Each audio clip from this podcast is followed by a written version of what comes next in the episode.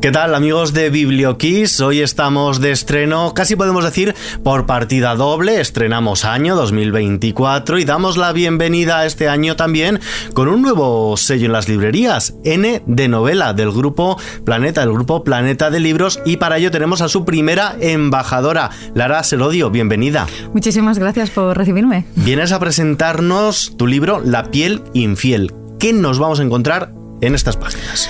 Nos vamos a encontrar una protagonista femenina fuerte al más puro estilo Madame Bovary eh, en su versión contemporánea, que se encuentra atrapada en una vida bastante anodina, aburrida, trabajo, bueno, un poco como, como todos, ¿no? De casa al trabajo, trabajo a casa, y que de repente aparece en su vida eh, un, un hombre con una tragedia a cuestas, sin desvelar nada, que lo hace tambalear un poco todo. Y ahí comienza la parte más erótica de su vida, la parte que le hace ilusionarse, pero también la puertecilla que abre el camino a los infiernos. Tú lo llamas erotismo, yo lo voy a llamar cuernos. Directamente, así.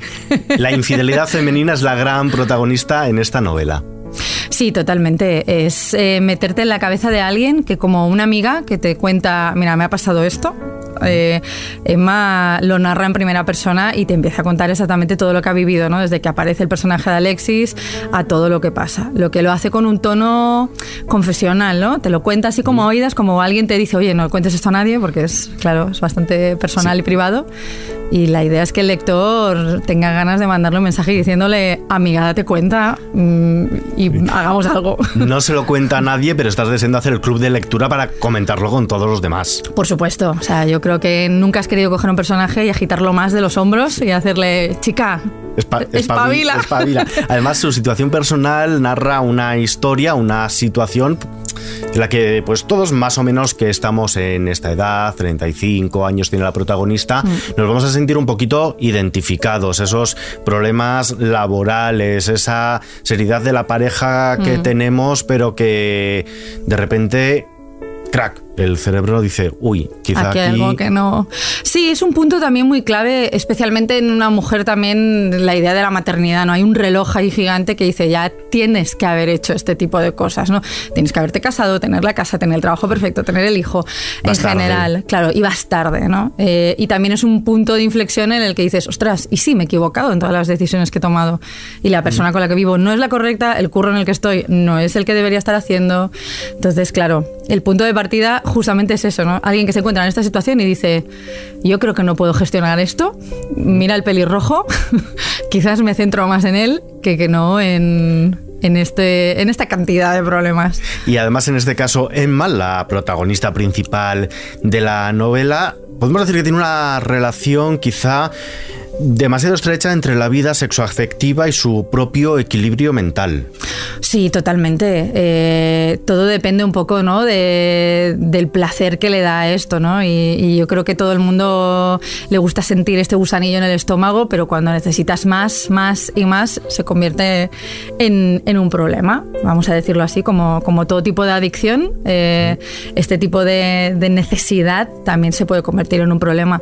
Y la idea en realidad es que no sea una novela erótica o una novela sobre sexo o infidelidad, sino una novela sobre amor propio y sobre salud mental y sobre cómo ella tiene que ver por, por ella por encima de todo lo demás. Por encima de relaciones tóxicas que tiene en los dos grandes frentes abiertos. Por un lado en su relación en el trabajo y en la otra la relación eh, ¿cómo decimos? Afectiva, erótico-festiva con este otro personaje. Sí, sí, vamos, inmoral o todo lo que quieras llamar, sí. Esta, esta em, relación que establece con esta persona se empieza a ir por derroteros en los que piensas, eh, creo que cualquier persona desde fuera te diría que estás viendo que no está yendo bien, pero desde dentro pues ella no es capaz de verlo.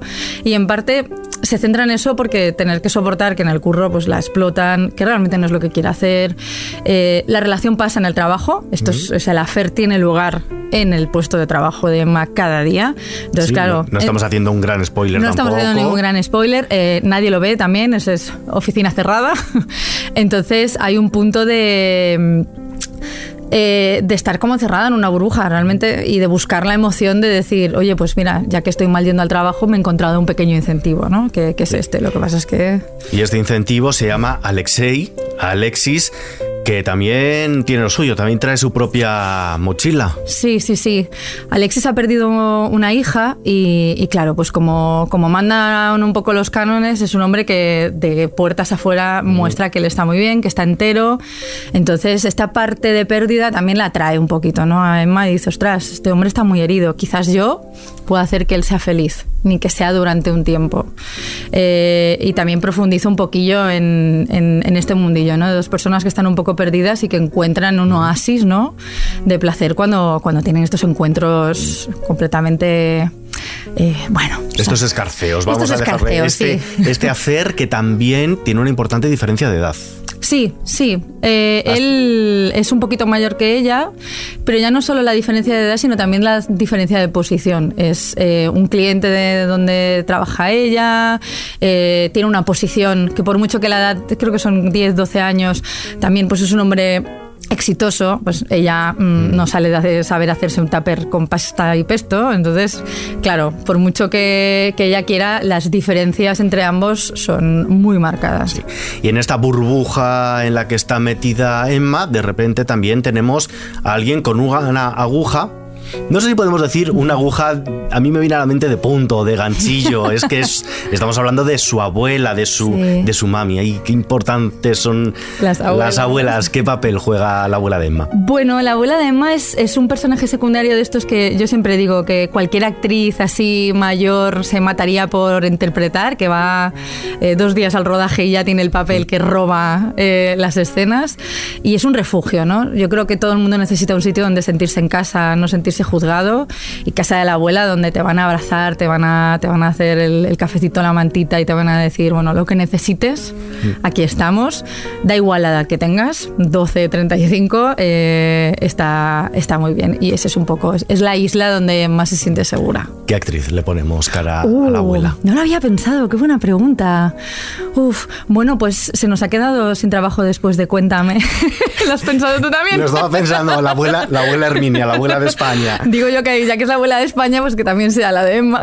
Sí. ¿Es más tóxica la relación de tus protagonistas entre ellos o la relación que ambos mantienen con su entorno laboral por separado?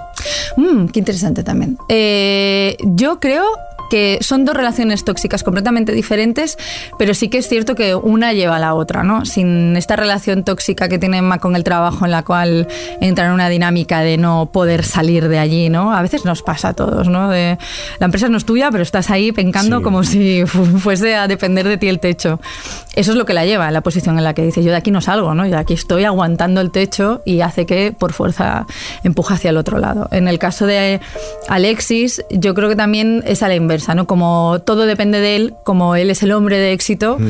eh, la pequeña islita que encuentra ¿no? en, Emma de placer, de sentirse, de quitarse la corbata, de ya no ser ese hombre de la expectativa, pues también lo lleva. ¿no? Poder quitarse un poco la, coraza. Exacto, lo que claro, también eh, hay una desigualdad ahí, más allá de, todo lo que hemos dicho. Bueno, en estas páginas lo vamos a encontrar. Lara, ¿qué parte tuya ha heredado Emma aparte de la cercanía en edad biológica? Uh, eh, yo creo que ha heredado mis aprendizajes a la hora de, de caerte, ¿no? Te tienes que caer, da igual que desde fuera te digan que te, vas a caer, ten cuidado, te tienes que caer para saber cómo se levanta uno del suelo. Eh, y, hacerte la herida en las rodillas y ver cómo cicatriza. Exacto. Y esta necesidad de, destrozarlo todo para empezar de cero y, surgir de las cenizas como la ave fénix y, pasar por todo un tumulto.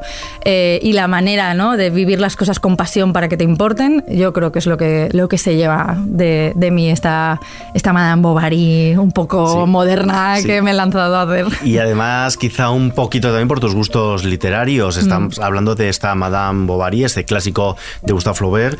Siglo y medio después, con tu obra quieres rendir homenaje, pero ¿cómo lo has hecho? ¿Qué vuelta de tuerca le has, le has dado para ello? Eh, es un homenaje que mm, busca también darle un final diferente a, Emma Bovary, ¿no? Hace lo que decías, casi 160 años, se la castigó un poco, vamos a decirlo así, es un personaje, no estoy haciendo ningún spoiler, el libro lleva ya bastante tiempo fuera, que precisamente por, su infidelidad acaba muriendo. Eh, se repite mucho esto a lo largo de la historia de la literatura.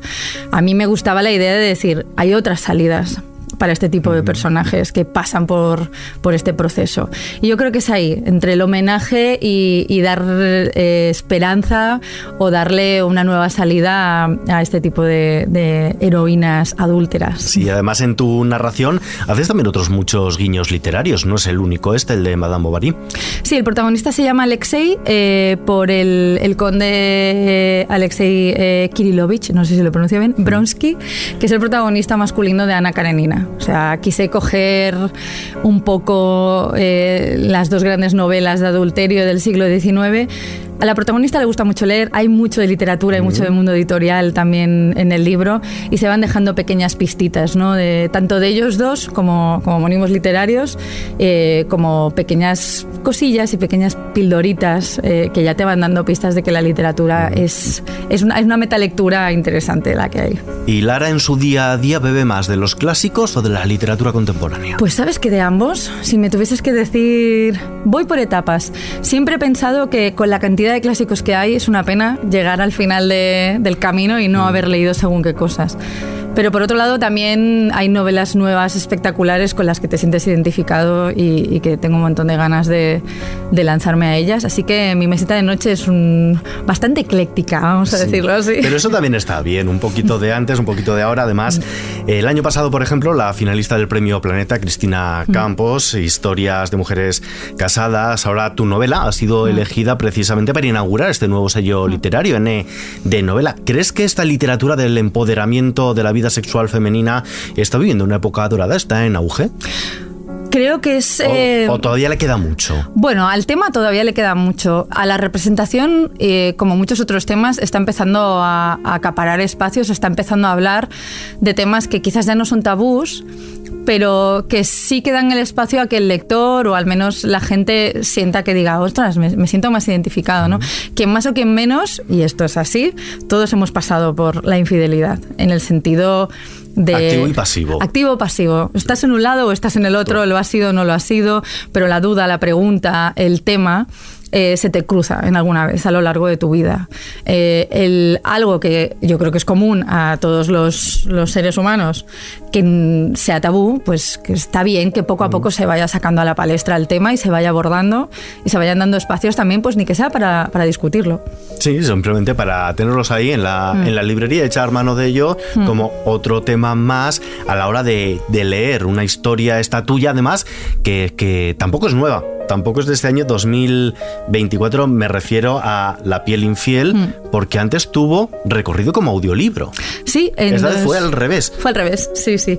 En 2021 eh, salió en, la plataforma Audible eh, y para sorpresa yo creo que de todos se convirtió en uno de, los contenidos más escuchados de la plataforma.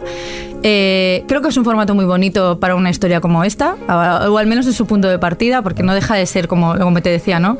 Como estas notas de voz de tu amiga que te susurra y te cuenta algo.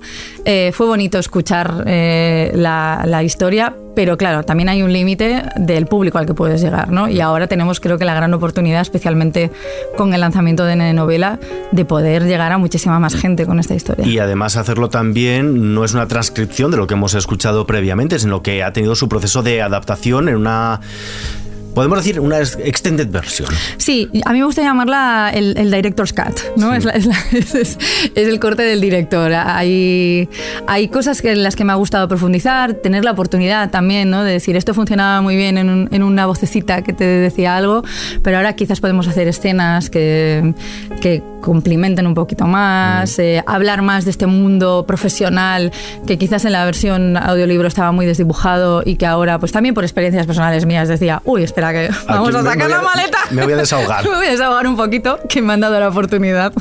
Y bueno, también es otra manera de, ver la historia y, yo animo a la gente que ya la ha escuchado que, que no busque las siete diferencias, pero que se lance. Pero una segunda oportunidad de disfrutar de esta historia. Y en cuanto al proceso de escritura, también me llama la atención Porque claro, no es lo mismo escribir para hablar o para escuchar que escribir para leer con los ojos. ¿Cómo, cómo lo has compaginado? ¿Cómo lo, te has organizado? Es un proceso eh, muy curioso porque aparte yo de formación vengo del mundo del cine, que mm, el audiolibro no deja de ser algo como una radionovela que se parece mucho a un guion en cuanto que hay unas voces, que hay un intercambio, ¿no?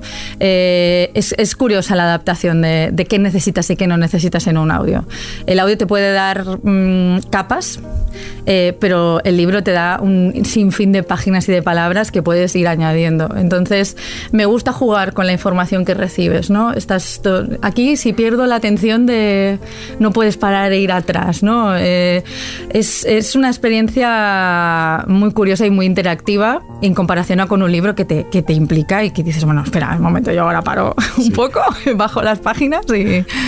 No sé si he echado bien las cuentas, ¿es cuarta novela? Quinta. Quinta novela. Esta semana. No, no, lo has hecho bien, pero es que mi nuevo audiolibro ha salido también esta semana. Bueno, entonces, Cuarta, cuarta novela que vive su vida en papel aunque sea la quinta, quinta historia. Exacto. ¿Cómo ha sido tu evolución como escritora? Pues la verdad es que es un camino en el que siento que ahora estoy en el, en el tercer acto y el momento de final feliz casi de, de, la historia. Empecé con una pequeña historia en una editorial muy pequeñita que fue acogida muy, muy bien por los lectores para el tamaño que tenía. Ya salté a, Grupo Planeta con la siguiente novela. Eh, ya empecé a ver un poco cómo, cómo funcionaba publicar en en, sellos. Me salté al mundo de, literatura adulta con un thriller que también tenía su puntito erótico festivo, vamos a decirlo así.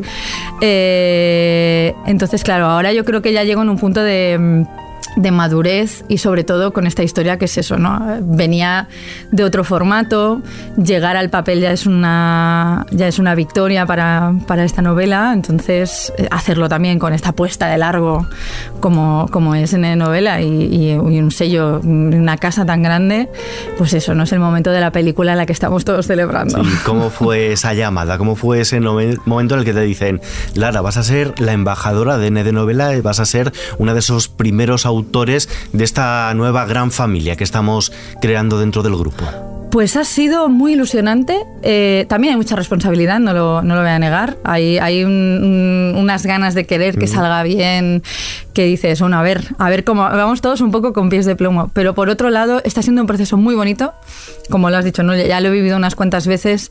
Y, está siendo muy diferente porque suele ser un proceso muy eh, solitario. ¿no? Tú con tu libro vas solo, lo publicas y, y, ya está, la maquinaria sigue. Sin embargo, que es la primera vez para todos, para eh, el equipo, para editores entonces estamos todos como muy unidos, haciendo mucho grupo, mucha piña, hay mucho cariño y, entonces eh, no te sientes tan solo y, notas la emoción, notas las sonrisas. Estamos en un momento exultante también. Y, nosotros desde el otro lado también vamos a seguir acompañándoos. Estamos ya llegando prácticamente al final.